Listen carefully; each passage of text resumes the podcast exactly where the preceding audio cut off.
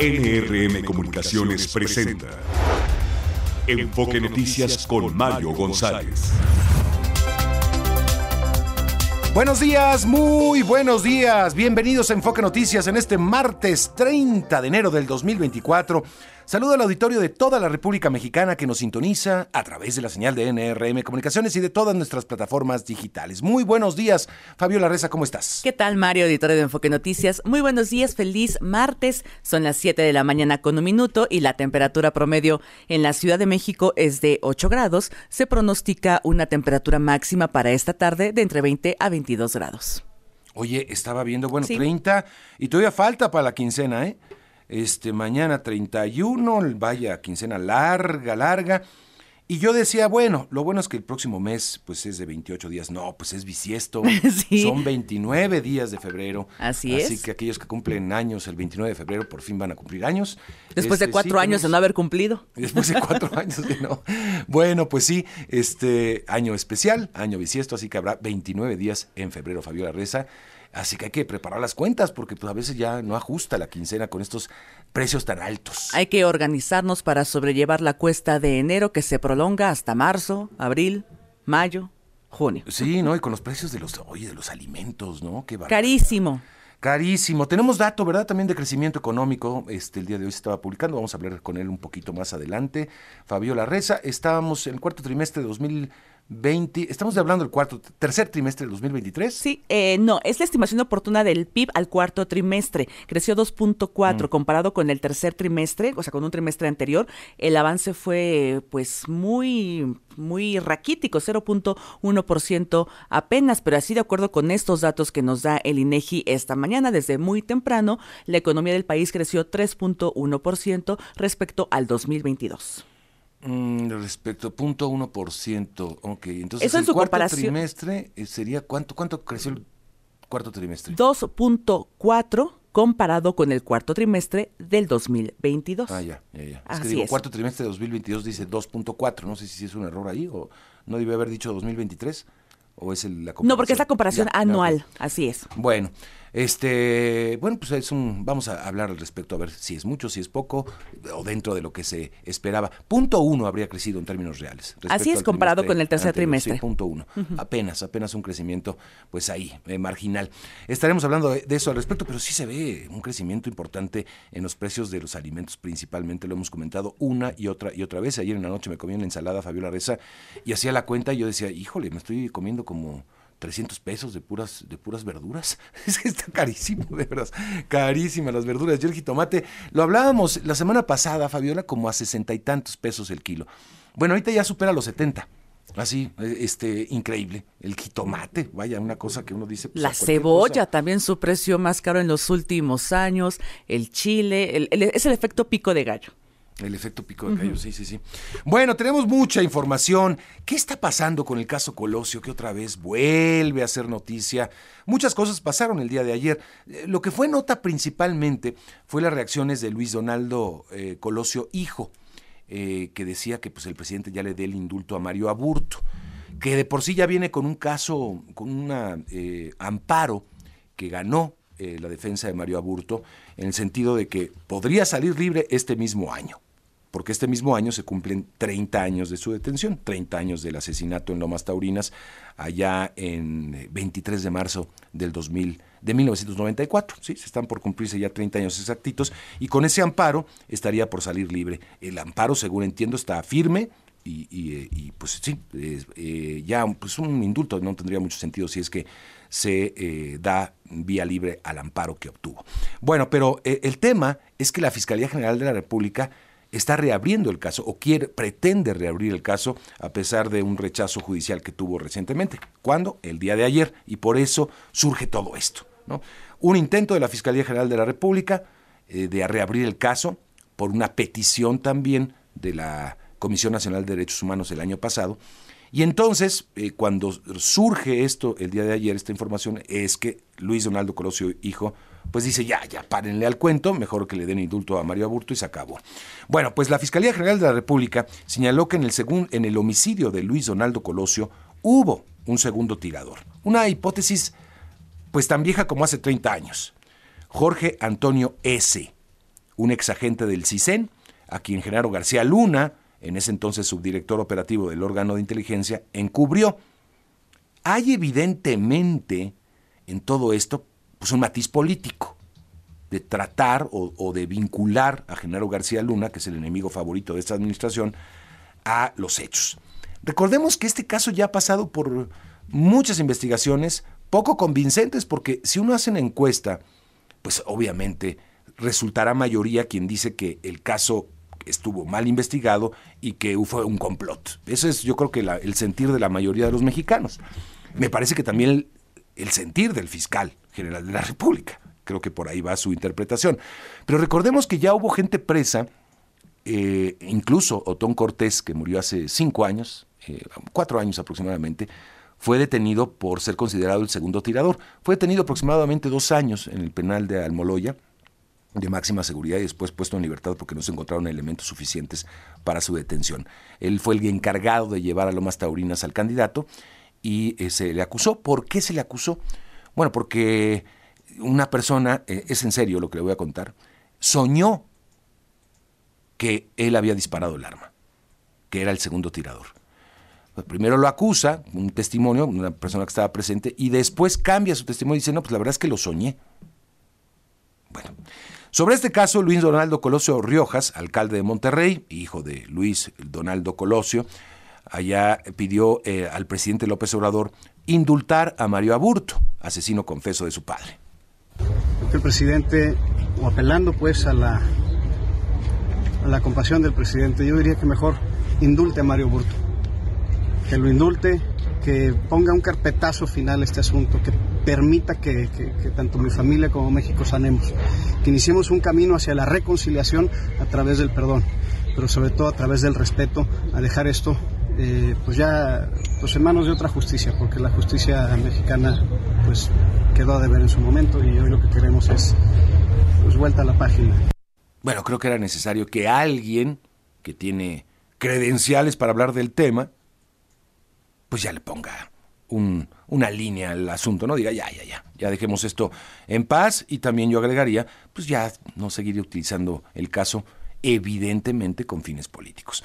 El gobierno federal aseguró que no fue hackeo, sino una extracción ilegal, la filtración de datos de periodistas que cubren la mañanera, la cual se realizó desde España a través de una cuenta de un ex trabajador de la presidencia. Además informó que entregó al INAI el reporte técnico sobre este caso. Y hay una confusión de términos ahora.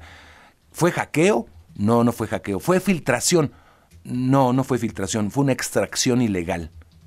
Bueno, vamos a escuchar a Emilio Calderón, coordinador de estrategia digital. Se utilizó una cuenta de usuario que ya no trabaja aquí para extraer ilegalmente estos documentos. Se identificó que el acceso a la aplicación durante la extracción fue desde direcciones IP registradas en España. Es decir, que los datos a los cuales se tuvo acceso con esta contraseña de forma ilegal fue desde España. Eh, y obviamente se está cooperando con todas las autoridades correspondientes en la investigación. Entonces es un tema muy eh, importante saber que el aplicativo como tal no fue eh, vulnerado. Lo que, lo que sucedió es que alguien ingresó al aplicativo por medio de una cuenta y vía esa cuenta extrajo la información. Bueno, eh, ya sabe, ayer el presidente lanzó eh, pues, eh, tesis, de hipótesis de que fue la oposición, de que no le extrañaría que haya sido Claudio X González, o incluso habló de Felipe Calderón también, dijo, pues, está en España. Yo creo que ya tenía información de lo de España también, el presidente, de que allá había sido este, la sustracción de esta información. Este, pues no, no sé si vayan a de repente lanzar una hipótesis de que Felipe Calderón desde un café de España se metió las cuentas y publicó eso, pues estaría de verdad descabelladísimo, pero en fin, uno ya puede esperar cualquier cosa absolutamente. Bueno, eh, ya el presidente había dicho que era un hackeo, dice no, no, no fue hackeo, fue una extracción ilegal y, le digo, acusó a la oposición de estar detrás del hecho, ya vamos a estar muy pendientes de lo que diga hoy el, presidente Andrés Manuel López Obrador sobre este asunto, hubo una conferencia por la tarde, ayer a las 5 de la tarde convenció a la conferencia para dar una explicación de lo que pasó. El INAI advirtió que no va a eximir de responsabilidad a la presidencia por el hackeo que derivó en la filtración de estos datos de reporteros. En Iguala Guerrero, hombres armados asesinaron a balazos al conductor de una unidad de transporte público. Los pasajeros presenciaron el hecho. La Fiscalía de Tamaulipas investiga el asesinato de la tía del futbolista Rodolfo Pizarro como un hecho derivado de un abuso de confianza. Anoche se registró la quema de vehículos en Teapa, Tabasco. Además, presuntos integrantes, agresores, eh, integrantes del crimen organizado, dejaron una manta con mensajes amenazadores en contra de la policía municipal. Varios cuerpos fueron encontrados dentro de dos vehículos abandonados en Tuxpan, Veracruz. El gobernador Cuitláhuac García señaló que se trató de un ajuste de cuentas. Rutilio Escandón, gobernador de Chiapas, aseguró que su estado no está en guerra, sino que vive en paz. Algo muy parecido a lo que dijo ayer el presidente López Obrador frente a Jorge Ramos. Eh, estamos en paz, Jorge. Allá en Estados Unidos matan más personas, se mueren más personas por fentanilo. Eh, bueno, fue un intercambio interesante, porque ayer el presidente cayó en una negación, ya que cae en, la, pues en alguna especie de, de enfermedad. Eh, bueno, eh, le digo, allá en Chiapas, pese a los últimos hechos de violencia, pues el, gobernador dice, aquí todo está muy bien. Fue vinculado a proceso por homicidio doloso la conductora que atropelló a aficionados de los Rayados y que causó la muerte de, de una persona, una mujer, allá en Torreón, Coahuila. Cuatro personas fallecidas fue el saldo que dejó el hundimiento de una embarcación mientras cubría la ruta entre Isla Mujeres y Cancún, Quintana Roo. La Fiscalía del Estado ya investiga las posibles causas, aunque se cree que se pudo originar a causa del fuerte oleaje. En los negocios, Bineo, banco 100% digital, inició operaciones formales. Su meta es ir por entre 2.5 millones y 3 millones de clientes en los primeros cinco años. El gobierno de Argentina derogó cerca de 70 normas sobre control de precios, abastecimiento y otras exigencias burocráticas sobre el sector privado en el marco de su plan para desregular la economía del país. Estados Unidos advirtió al gobierno de Venezuela que tiene hasta abril próximo para cumplir los acuerdos alcanzados con la oposición, entre ellos la validación de la candidatura presidencial de María Corina Machado. De lo contrario, le impondrá nuevas sanciones.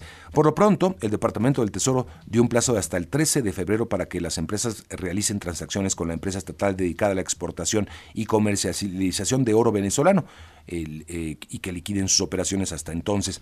Y Ter al-Nunu, un alto mando de Hamas afirmó que el grupo islamista quiere negociar un cese al fuego completo con Israel en la franja de Gaza. Israel y Netanyahu han de decir sí, cómo no y qué más quieren.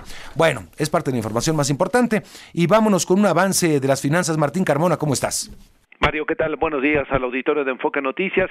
Estable sigue la cotización del tipo de cambio peso dólar ante la expectativa de qué va a suceder con la reunión de la Reserva Federal el día de mañana cuando termine. Hoy por lo pronto no se mueve el precio del dólar 17.22 en operaciones al mayoreo en bancos y casas de cambio el promedio una vez que abran que inicien actividades los, los bancos y las casas de cambio 17.65 el euro 18.70 y al momento los eh, principales mercados en Europa con números positivos la Bolsa de España 1.08% de avance y Francia 0.31%. Mario, los datos ahora. Muy bien, gracias Martín. Buenos días. Más adelante desarrollamos, por supuesto. Y un avance de lo que viene en los deportes. Javier Trejo Garay, ¿cómo estás? ¿Qué tal? ¿Cómo estás, Mario? Amigos de Foca Noticias, buenos días. Sí, arranca hoy justamente la jornada 4 del fútbol mexicano. Hay eh, partidos en la capital de la República. Por cierto, Cruz Azul estará recibiendo al conjunto de Tijuana. Chivas estará jugando contra el Toluca. También destacar acerca del fútbol internacional. Bueno, mucho polvo ha levantado la decisión de Xavi de no seguir con el Barcelona para el próximo curso futbolístico pero también otro que anunció ya su salida es Jürgen Klopp del conjunto de Liverpool. Se va, son situaciones diferentes las que viven estos dos técnicos, pero se va uno, se va el otro. También hablar de la Fórmula 1, se anunció que será el 15 de febrero cuando se presente el nuevo monoplaza de Red Bull para la próxima temporada, pero también ha trascendido que la FIA ha registrado ya el Gran Premio de Chicago. Está registrado el nombre ya Gran Premio de Chicago para que eventualmente Estados Unidos tuviera un cuarto Gran Premio Fórmula 1, lo cual luce realmente complicado. Hablar también de la de la NFL, el Super Bowl, mi querido Mario, amigos de Foca Noticias, que se juega dentro de prácticamente semana y media, las apuestas, el valor del boleto en la reventa, la diferencia de salarios de un coreback como Pordy y el mariscal de campo del equipo de los jefes de Kansas City. Esto y más lo comentamos aquí en Enfoque Noticias. Me parece muy bien, Javier, gracias. Buen día. Que tengas buenos días, 7 de la mañana con 15 minutos, momento de irnos con las primeras planas, Fabiola Reza. El Universal Megafarmacia sin 99% de los medicamentos. Milenio, ya no hay tiempo para resolver sobre violencia, dice López Obrador. Reforma pone 4T allegados en Tribunal Federal de Justicia Administrativa. Nombran a 20 magistrados. La razón, demagógica, postura de Biden de cerrar fronteras, critica el presidente. La jornada. En el asesinato de Colosio hubo un segundo tirador. Excelsior, el hidrógeno verde detona inversiones. El economista crece en 30 estados al tercer trimestre, Oaxaca, Quintana Roo y San Luis Potosí a la cabeza. Y por último el financiero, ven con optimismo futuro en el sector bursátil mexicano. Son las portadas de este martes, Mario. Bueno, y a nivel internacional es muy preocupante lo que pasó en Jordania, en una base militar de Estados Unidos, eh, con la muerte de tres oficiales, tres soldados estadounidenses, por un dron eh, aparentemente enviado por pues una agrupación eh, con base en Siria. Está, lo que sucedió está entre la franja de Siria y Jordania, del lado jordanio, de Jordania, perdóneme, y aparentemente los drones habrían sido desde, enviados desde una pues un campamento de milicias que apoyan a Hamas en Siria. Bueno, esto sucede y hay una reacción muy fuerte de Estados Unidos, obviamente. Esto cambia, dicen, la lógica de la guerra, se amplía, se expande más como se temía. Eh, ya no solamente está ubicada en Israel y, y, la franja de Gaza, sino esto se extiende a Jordania, vecino de Israel, y Siria también, vecino de Israel. Y ya se vuelve un problema mucho más complicado porque Estados Unidos ya está vinculado en el tema por la muerte de sus soldados. Bueno, muchos dicen, ¿y qué hace Estados Unidos allá, no? Porque este, a poco les extraña que se mueran tres soldados ante una situación tan compleja, pues sí. Y ahora, eh, incluso de una conferencia, el eh, secretario de Relaciones Exteriores del de, eh, Departamento de Estado de, Estados Unidos, Anthony Blinken, y dijo que es la situación más compleja en Oriente Medio después de 1973. o sea, muy complicado y ahora se ha prometido una reacción contundente de Estados Unidos ante este ataque no se sabe exactamente de qué se esté hablando. El propio Blinken dijo, no les voy a telegrafiar qué voy a hacer o qué vamos a hacer como país, pero vamos a actuar contundentemente. Preocupante lo que está pasando. Y todo esto, Fabiola, eh, aparentemente fue una una confusión, o sea, de, drones, ¿no? Algo así. No, no, no, está muy bien. Todavía la investigación está, está en pañales, pero, pero algo así parece, ¿no? Así lo señala en su portada, en su primera plana, el New York Times, por ejemplo, Mario. Una confusión procedió al mortal ataque con drones en Jordania y por su parte el país, Estados Unidos, admite errores en el ataque del dron en Jordania. Washington dice que no busca una guerra con Irán, pero dará respuesta. Fue un error. Fue un error aparentemente mezclaron o, confundieron drones enemigos con drones amigos, porque ellos también que tienen drones, y pues se infiltró el dron enemigo y provocó una explosión bastante fuerte, que varios heridos y tres muertos. Bueno, así la situación en Medio Oriente. Así que vámonos a la pausa y vamos a con algo de música. Son las 7 de la mañana, 19 minutos. Hoy festeja 73 años de vida el cantante inglés Phil Collins, muy querido aquí en México. Nos vamos con él, regresamos enseguida.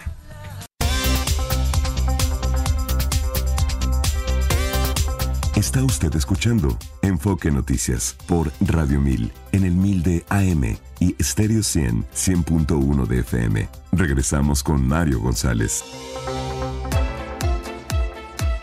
Las finanzas con Martín Carmona. Martín Carmona, ¿cómo estás? Mario, buenos días al auditorio de Enfoque Noticias en la República Mexicana. Llamó la atención esta, este banco 100% digital que ya inició operaciones, Vineo eh, o, ya hay sea, operaciones eh, formales y pues hay un amplio mercado, ¿no? Para este tipo, sobre todo el joven, mercado joven. Yo creo que podríamos decir que el destino nos alcanzó. Ya está aquí, Mario, para hacer una operación totalmente digital sin que tengas a un funcionario bancario del otro lado. Ya.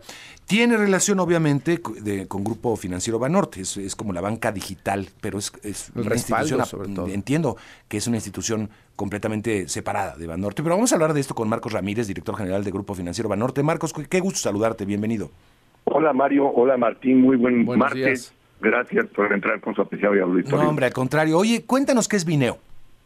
Mira, Vineo es un banco, el primer banco 100% digital y es el resultado de un proceso de evolución eh, dentro de aquí, de, de, reflexión dentro del Grupo Financiero Banorte, con la intención de satisfacer las necesidades de las personas que buscan una solución 100% digital este, pero no es cualquier cosa, porque eh, se oye hablar mucho de, compañías técnicas que están ahí en ese mercado.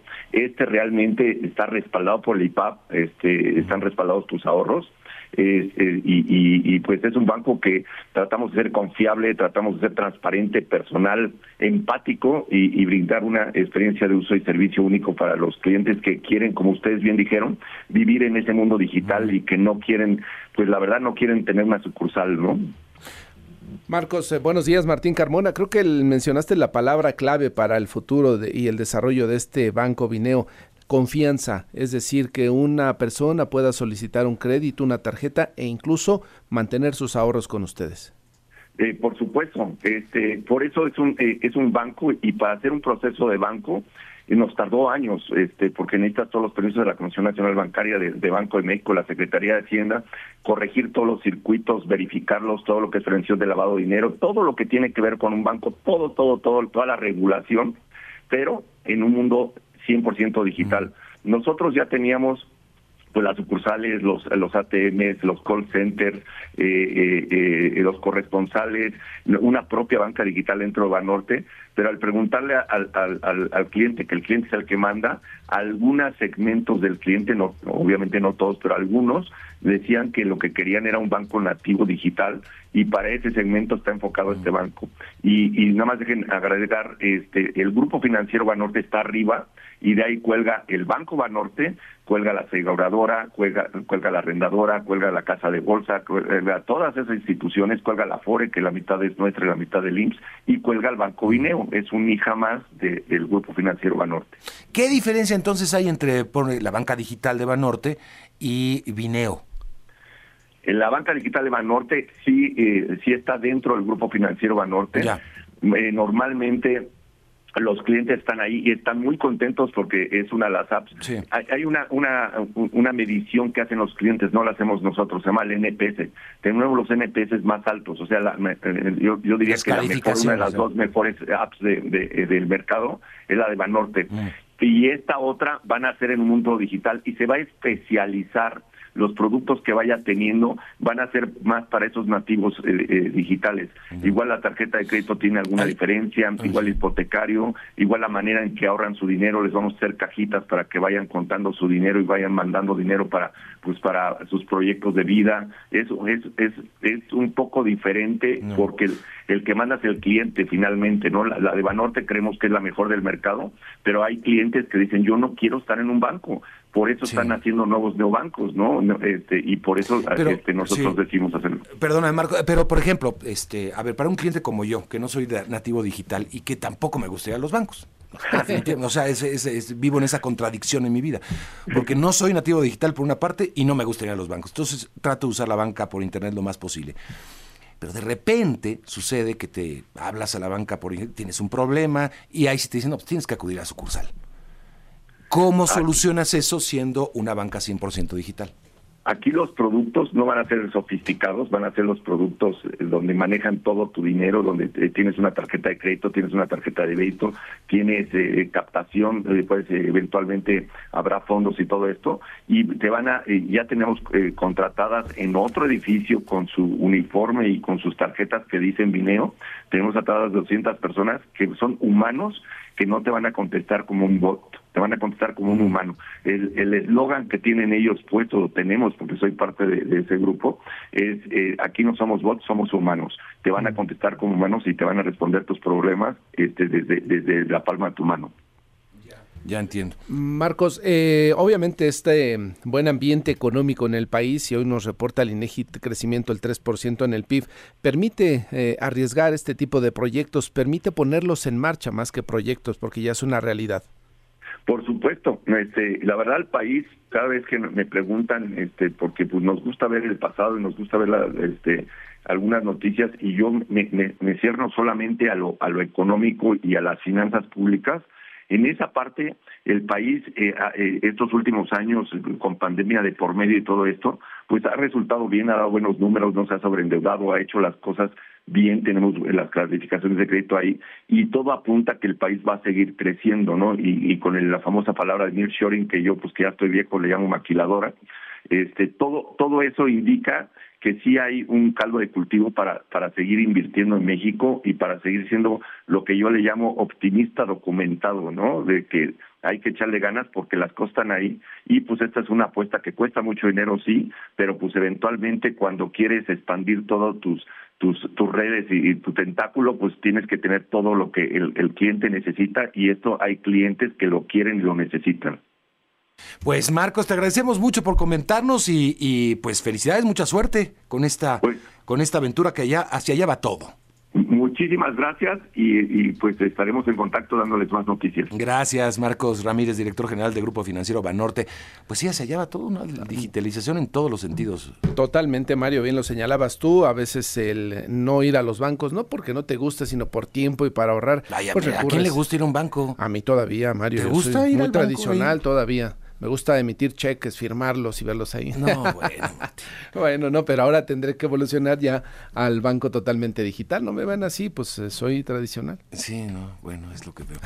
este, no, pues a quién le gusta ir a hacer filas a un banco, a nadie, absolutamente. Los turnos, no son filas, ya te hacen sentarte ahí con, tu, con tu turno, ¿no?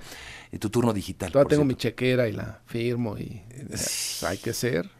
No, bueno.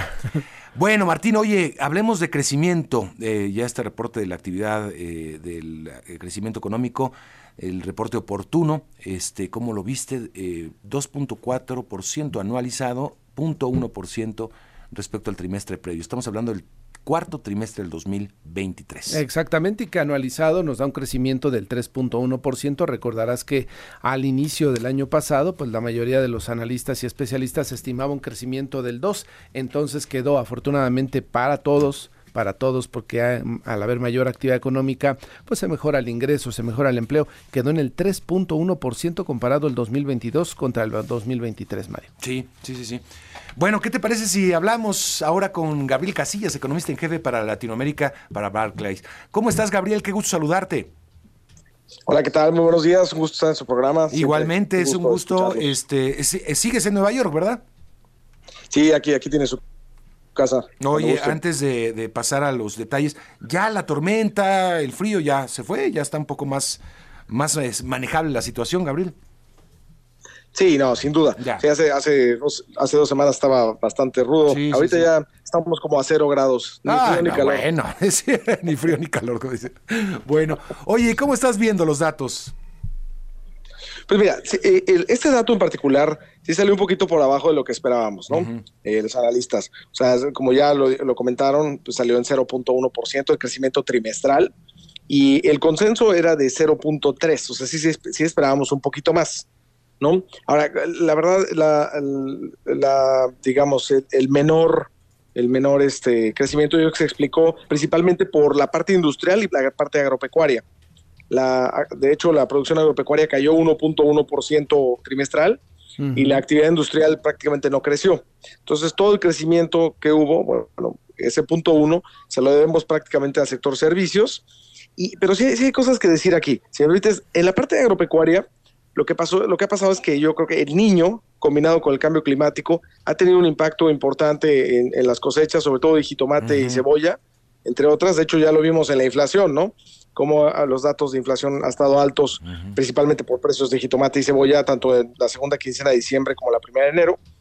En, la parte industrial, ahí no estoy tan preocupado porque eh, vimos en la producción automotriz una caída muy fuerte en noviembre, pero fue por el cambio de muchos modelos de coches y por el pues todo el, cambio de herramental. Entonces realmente no es algo estructural, sino es algo nada más de eh, digamos transitorio, eh, porque México pues, está produciendo muchos más coches, ¿no? Como ya lo ya lo decía mi amigo Marco Ramírez en la entrevista que tuvieron hace ratito, ¿no? Que toda la parte de nearshoring eh, está está teniendo un impacto de ya en la parte automotriz.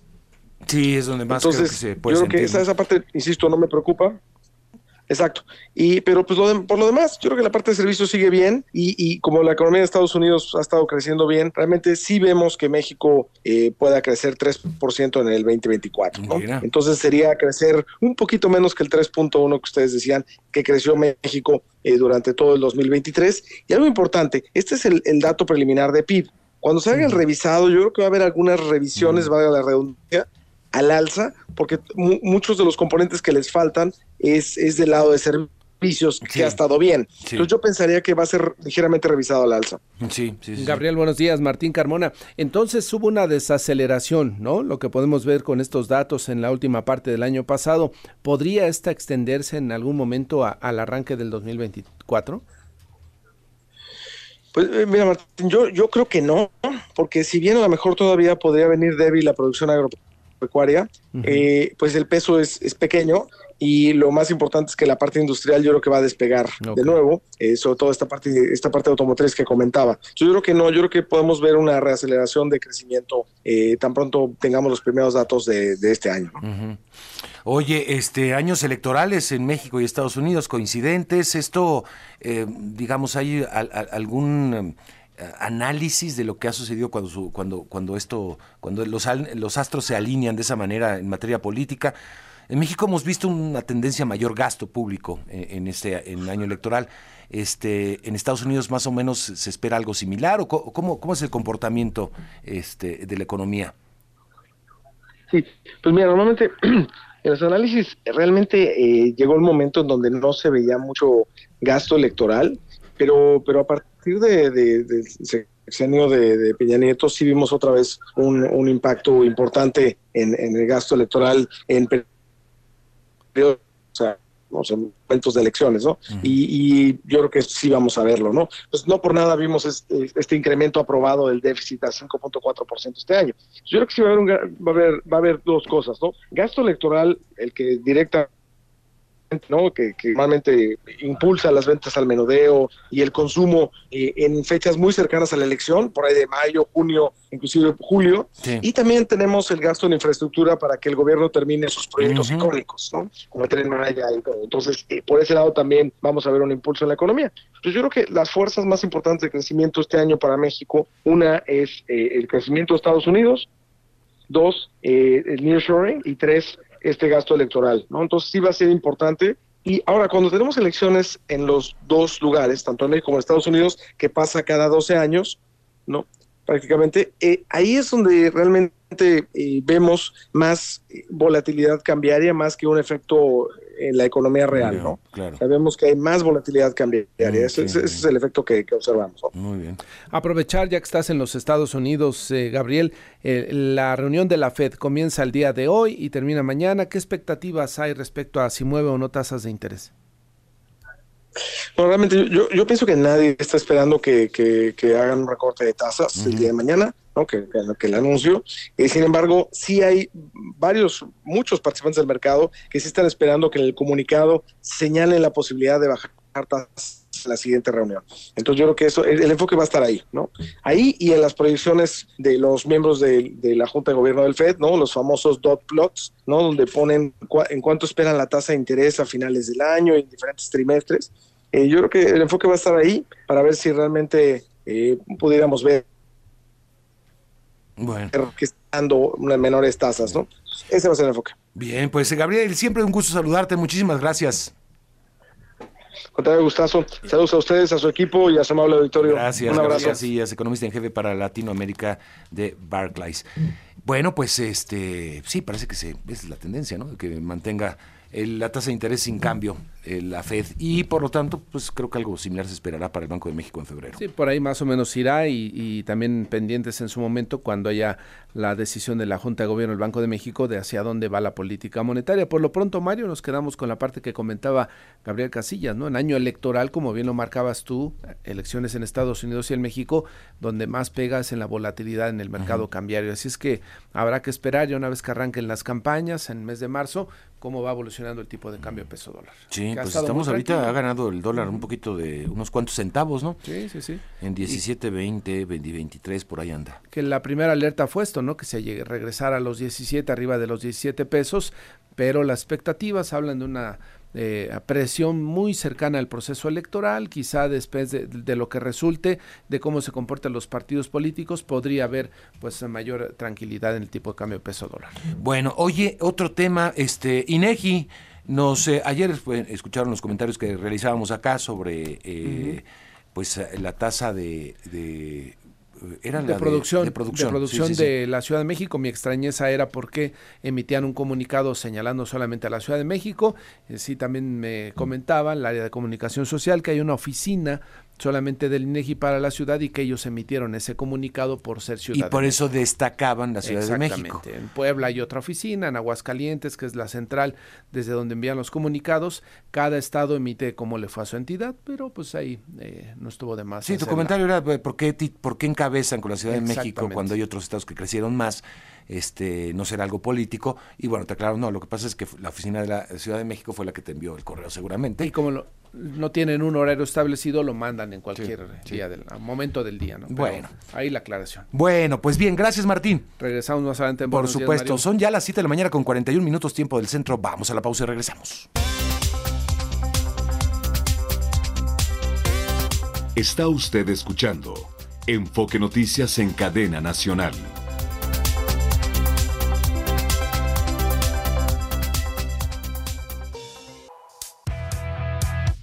Los deportes con Javier Trejo Garay. Javier, ¿cómo estás? ¿Qué tal, Mario? ¿Cómo te va, amigos de Enfoque Noticias? Buenos días. Vámonos con lo relevante, la información deportiva. Bueno, hablemos del fútbol mexicano porque hoy arranca la jornada 4. Bueno, continúa porque de hecho recordemos que a mitad de la semana pasada hubo ya un adelanto con tres partidos y bueno, continúa justo a partir de este martes con cuatro duelos. Cruz Azul enfrentando al equipo de Tijuana. Cruz Azul viene ya de ganar, finalmente ya ganó Albricias, ya ganó tu Cruz Azul. Mazatlán también el día de hoy recibe a León. Santos que estará jugando contra el conjunto de la Franja el Puebla. Y las Chivas en casa con eh, el sold out en el estadio. Ya no hay lugares para este partido enfrentando al Toluca. Son cuatro partidos esta jornada, cuatro del fútbol mexicano. Mañana habrá otro par de encuentros. Fútbol internacional, Mario, comentados más temprano lo de Xavi desde hace ya varios días. De hecho, el pasado fin de semana anunció que a partir del 30 de junio termina su, eh, su contrato con el Barcelona y no renueva, es decir, se va eh, Xavi Hernández del conjunto Blaugrana, un equipo que ha tenido un año muy complicado, me refiero al año futbolístico, no al estrictamente calendario. Eh, no ha sido fácil para el, el Barcelona, que con todo y todo se mantiene vivo en dos competencias, en la Champions y en la Liga, aunque la Liga parece que no tiene nada que hacer con el Real Madrid, incluso con el Girona, que está jugando a un muy buen nivel, y Barcelona, hombre, pues está quedando a deber. Eh, se especulaba mucho si sería Rafa Márquez, todo parece indicar que el Barcelona está apuntando a De Servi, un técnico italiano que actualmente dirige al Brighton de la Liga Premier de Inglaterra, y Rafa Márquez, en el caso de que pudiera llegar a este banquillo, eh, sería o lo haría de manera anticipada, es decir, antes del 30 de junio, como bombero para suplir eh, provisionalmente a Xavi Hernández como interino. Vamos, eventualmente quizá llegaría más adelante la oportunidad de sentarse ya de manera, digamos, formal en ese banquillo blaugrana. Hablando de salidas de técnicos, ¿qué tal lo de Jürgen Klopp, que también ya anunció que se va de Liverpool, un histórico, el equipo de Liverpool, y ha hecho bien las cosas, me parece, el técnico alemán Jürgen Klopp, al grado de que eh, la afición lo va a extrañar. Este fin de semana lo despidieron, no se va todavía, pero cuando termine el curso futbolístico también se va. Pero ¿qué tal esta... Esto, esto es increíble. Sabemos que las redes sociales se prestan para muchas trampas, para muchos vivales eh, que hagan su agosto. Pero ¿qué tal en Tailandia? Eh, hay una, en redes sociales apareció un supuesto Xavi Alonso, que es el actual técnico del Bayern Múnich, candidato ahora a dirigir al Liverpool, diciendo, hola, soy Xavi Alonso, soy, seré técnico de Liverpool, pero me falta dinero para el boleto de avión. Ojalá me puedas depositar. Imagínense al entrenador del Bayern Múnich pidiendo dinero para poder llegar a Liverpool. Ay, Dios mío. O sea, y, o sea, bueno, es en Tailandia.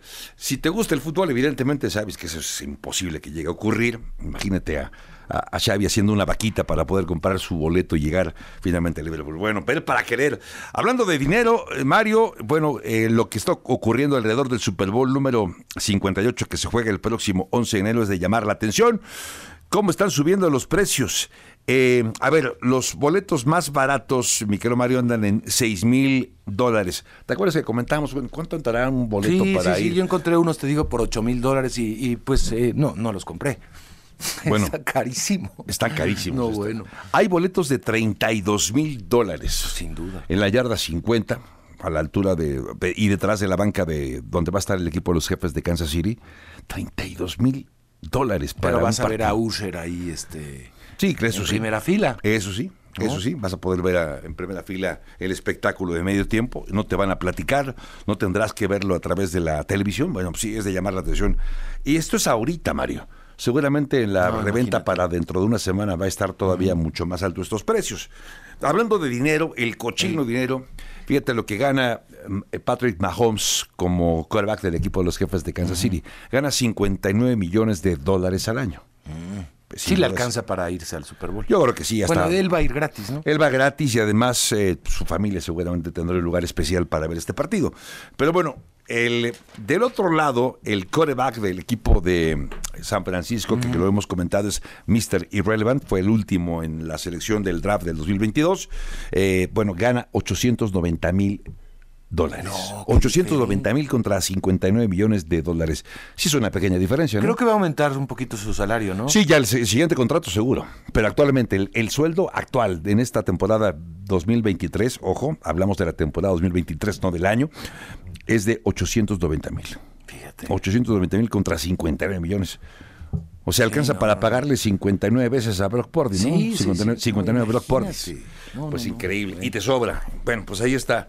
Son temas y cifras que se estarán manejando previo, por supuesto, a la super semana que ya arrancará la, siguiente. Ojo que este próximo domingo se va a llevar a cabo el Pro Bowl, que ya no es un eh, juego de contacto. De hecho nunca lo era, ahora menos porque se juega una suerte de flag football entre los mejores jugadores de la conferencia americana y la nacional. Mario, amigos de Enfoque Noticias, si te parece más adelante hablamos de otros temas, Fórmula 1 y más aquí en Enfoque Noticias. Muy bien, Javier, gracias. Buen día. Buen día, vamos a la pausa, 7 de la mañana, 48 minutos, cuando regresemos ah, eh, retomaremos el caso de hace 30 años, el caso Colosio y todo lo que está pasando 30 años después. Volvemos.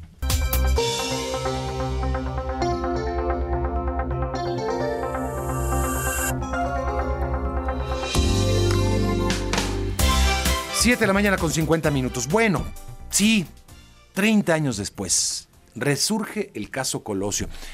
¿Por qué? Eh, le decía que se hizo, bueno, eh, nacional obviamente la nota por eh, las reacciones de Luis Donaldo Colosio, hijo, en el sentido de que le pide al presidente López Obrador que ya le otorgue un indulto a Mario Aburto, el único pues responsable del asesinato, según la justicia, de Luis Donaldo Colosio. Pero esto viene de otro, de otro caso, o sea, de otro tema, y es que la Fiscalía General de la República, en un intento por eh, rescatar la hipótesis de un segundo disparador, de un segundo perpetrador del atentado, eh, ayer emite un comunicado que dice lo siguiente. Jorge, eh, bueno, dice, eh, con relación al segundo tirador en el homicidio del candidato presidencial Luis Donaldo Colosio, el juez quinto de Distrito de Procesos Penales Federales, Jesús Alberto Chávez Hernández, actuó con evidente parcialidad y quebrantó los principios obligatorios de valoración y análisis de pruebas presentadas por la Fiscalía General de la República que implican a Jorge Antonio S., agente del CISEN, asignado a cubrir al candidato presidencial. Y dice este hombre, José Antonio, fue liberado en evidente encubrimiento delictivo vinculado directamente con Genaro G., quien es en ese momento era subdirector operativo del CISEN, y lo rescató de Tijuana. Y todavía, pues es una, prácticamente una carta larga, un documento largo de la Fiscalía, dice, eh, las pruebas presentadas por la Fiscalía demuestran su presencia en el lugar del homicidio. Cíclicamente se trata de revivir el caso Colosio con la hipótesis del complot, como en ese es el caso. Pero me llama la atención porque es de las pocas veces donde la propia fiscalía intenta revivir el caso.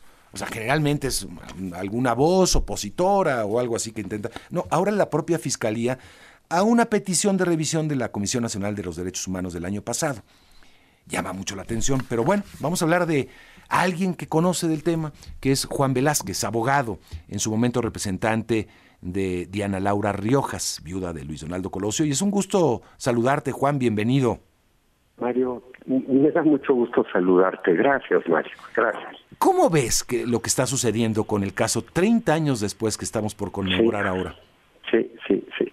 Mira, Mario, yo tengo 54 años de ejercer como abogado en la materia penal. Y en, y en esos 54 años he vivido dos investigaciones, a mi juicio, exhaustivas. Una, la del caso Colosio, y otra, la del de Ayotzinapa. Y para que, sin embargo, esas dos investigaciones sean descalificadas por muchos y criticadas por todos. Bueno, eso que se investigó no es cierto. ¿Está bien? No es cierto. En el caso de Colosio, yo tuve esa intervención precisamente representando a la viuda, a Diana Laura. Y por esa intervención conocí el caso absolutamente bien y conocí la labor de cuatro fiscales que durante años y hasta con la intervención del FBI investigaron tres absolutamente científicos que siempre concluyeron con la con la con, que Mario Aburto había sido el asesino solitario. Y un cuarto que asistido de brujas y, y, bolas de cristal y etcétera eh, sacó la teoría del segundo tirador incriminando a un pobre hombre un pobre sujeto Otón Cortés, al que encarcelaron y para que al final de cuentas fuera absuelto. Bueno, cuando el homicidio de Colosio al señor Aburto se le detuvo en flagrancia en ese momento con el revólver que había disparado, un revólver Taurus, y con dos casquillos percutidos, dos casquillos percutidos que el señor Aburto reconoció haber disparado.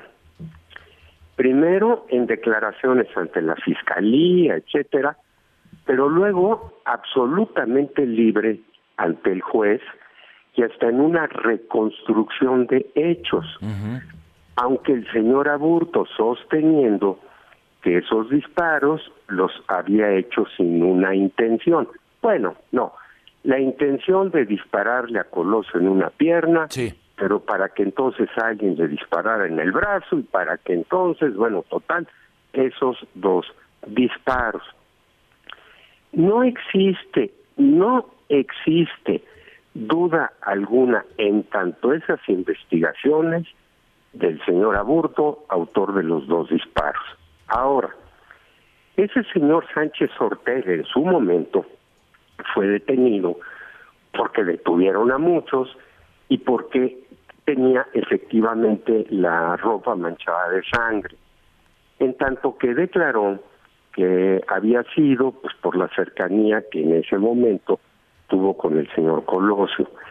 El señor Sánchez Ortega era un elemento del CISEN, del Centro de Inteligencia y Seguridad Nacional, y para que, bueno, pues naturalmente sus superiores, pues acredita él, alegara y sus superiores acreditaran el motivo por el cual estaba en ese meeting del señor Colosio, pues para recabar información, información que luego mandara a, a ese CISEN. Pero bueno, bueno, bueno, vamos a suponer que hoy y al final se descubre que el señor Sánchez Ortega fue el segundo eh, tirador. Bueno, nada más que hay un problema, el del tiempo transcurrido, que por muchos motivos técnicos, por leyes que se aplicaban en el momento, la posibilidad de perseguir ese asunto legalmente ya estaría prescrita por los 30 o casi 30 años transcurridos, porque en aquella época había un artículo legal a lo mejor todavía, pero bueno, creo que ya no, que decía, si la acusación en contra de una persona se presenta en la segunda mitad del lapso de prescripción, la prescripción ya solo se interrumpirá con la aprehensión de la persona.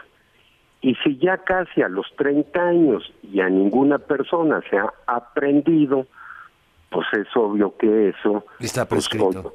sí. Está prescrito. Entonces, no, no, no entiendo bien el motivo, no, no entiendo el motivo de esta historia, no lo entiendo. ¿Político? Absolutamente, ¿lo verías así? Pues habría que preguntarle a la fiscalía cuál es el motivo para que 30 años después sacara esto, ¿no? Otón Cortés eh, detenido en el momento, también el chofer, eh, lo, tuve la oportunidad de entrevistarlo allá por eh, muchos años después, obviamente, este, exigiendo justicia hasta el final para una disculpa porque argumenta fue torturado, finalmente liberado casi dos años después, estuvo preso en Almoloya, terribles circunstancias la de él, este, él argumentaba también que marcaron su vida por las torturas y que lo llevó a un estado de salud muy deteriorado, en fin, era el segundo disparador, ahora resulta que es otro. ¿no? Este, en fin, eh, complicado. Eh, lo que sí llama la atención es que sea la propia fiscalía. Ahora dice Luis Donaldo Colosio, hijo, en el comunicado de ayer, Juan, que la justicia actuó mal en aquel entonces. Eh, ¿Crees que sí hubo pifias de la, del sistema judicial en ese entonces? Porque, a ver, te lo planteo de esta manera. Evidentemente todo tipo de, de magnicidios que hemos podido ver, desde el de Kennedy, son susceptibles a interpretaciones de complot, ¿no? Todos. Este, no conozco uno que no sea así. Pero bueno, es el caso. Pero ese complot, esa teoría del complot fue alimentada por la propia autoridad, por la fiscalía especializada en ese, en ese entonces. Sí, sí, sí, sí, sí. Pero fue, mira, eh, eh, hubo un montón de, de, de cuestiones que se malinterpretaron. Por ejemplo, que tuvieron al señor Aburto, lo presentaron a la prensa, pero luego resultó que ya en Almoloya con el pelo cortado y bañadito parecía otro. No es aburto, lo cambiaron. Pero y si no es aburto, ¿por qué la familia, la mamá, la hermana que lo visitaron en la delegación de la PGR en Tijuana, no, no lo dijeron?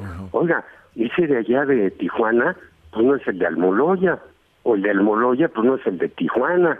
Bueno, Blancornelas el periodista que yo conocí, director del semanario Z, allá en Tijuana, hasta entrevistó a Burto en, en, en, Almoloya. Bueno, no, aborto no es aborto. Pero luego el primer fiscal, el señor Montes, Miguel Montes, habló de una acción concertada. En tanto un video que pues, se prestaba a cualquier interpretación, la que tú quisieras.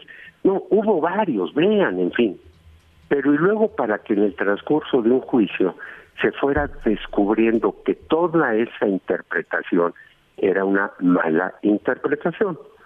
Y para que entonces el señor Montes, sacrificando su prestigio, pero como hombre de bien, y para no permitir la injusticia de una condena a unos inocentes, pues dio marcha atrás.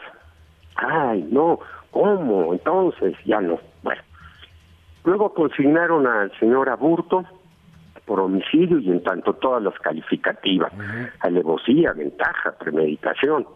Pero el juez al decretar la formal prisión la decretó nada más por homicidio simple. Pero ¿cómo? ¿Cómo homicidio simple? Si es obvio que hubo ventaja, que hubo premeditación, que hubo alevosía. Ah, porque la ley decía que en el auto de formal prisión el homicidio sería simple y que luego las calificativas se acreditarían en el juicio y por el Ministerio Público, lo cual se acreditó y al señor Aburto así se le condenó. Pero bueno, todas esas y otras historias más, más la de que pues, ni modo que hubiese habido un asesino solitario, sino que eso tuvo que venir del más alto nivel. Bueno, de Salinas, cuando a mí me consta, a todos nos consta, que la bala que mató a Colosio mató políticamente a Salinas, porque lo dejó sin candidato, bueno, no, para que entonces el señor Cedillo, y para que ya viéramos cómo le fue a Salinas y su familia con el señor Cedillo. Entonces, pues mira, ¿qué te puedo decir? Pero yo entiendo la posición del hijo, al que conozco, porque en una de esas de allá me llamó, se, se vino a México, nos reunimos, desayunamos, fue en estudio, para que le explicara, para que le diera mi versión del caso. Un muchacho con una gran presencia, una gran inteligencia, muy, muy eh, de buena voluntad, un, muchacho espléndido. Bueno, para que ahora, pues yo creo que diga con razón, oigan, ya, digo ya, por favor, dejen en paz la memoria de mi padre y bueno, pues que y para que ya no se le explote políticamente, ¿no? Sí. Ah, es, una, fue una desgracia que continuó. ¿Recuerdas cuándo fue esa reunión con Luis Donaldo Colosio, este hijo? Yo creo que hace pues, unos 10 años o algo así por el estilo. Todavía está, eh, todavía vivía Otón Cortés Vázquez, este, murió en 2020, si no entiendo mal. Sí, todavía sí, murió diabético, murió afectado por las torturas brutales del tipejo ese fiscal de las brujas. Eh, no, no, no, Que fue detenido después Pablo Chapa Besanilla y bueno, en fin, en una serie de... ¿no? Este, oye, eh, a ver, eh, finalmente te preguntaría del caso actual, es decir, hay un amparo que el año pasado, en octubre del año pasado, se le otorga a Mario Aburto, un tribunal colegiado en materia de amparo, por, por un asunto también técnico que es se determina que, eh, este tribunal al menos determina que el caso no debió haber sido por el eh, juzgado en tribunales federales, eh, por el Código Penal Federal, sino por el código aplicable en Baja California en ese momento, el cual la pena máxima era 30 años, no 45. ¿Cómo, cómo ves esa parte? Pues bueno, mira, absolutamente procedente, pero y además, oye, 30 años, 30, que poquitos, no 45. Oye, 30 años, un día, un año, dos años, cinco, diez, quince, veinte, 30 años en una prisión federal y en una reclusión inhumana, pues no será ya más que castigo suficiente. Y para que ese señor, no obstante lo que hizo, pues ya haya pagado su, su crimen, pues yo pienso que sí. Sí. Bueno, pues eh, Juan, fue un gusto conversar contigo. Muchísimas gracias por recordarnos parte de esta historia. De, Mario, el gusto es mío y por volverte a saludar. Igualmente, igualmente Juan, hasta pronto. Gracias, Juan Velázquez, es abogado. Y bueno, pues eh, tantos casos, ¿no? Eh, y uno de ellos es este, el Luis Donaldo Colosio, él siendo abogado parte de la defensa de Diana Laura Riojas, también que en paz descanse. Vámonos a la pausa, 8 de la mañana con 5 minutos y regreso con el resumen.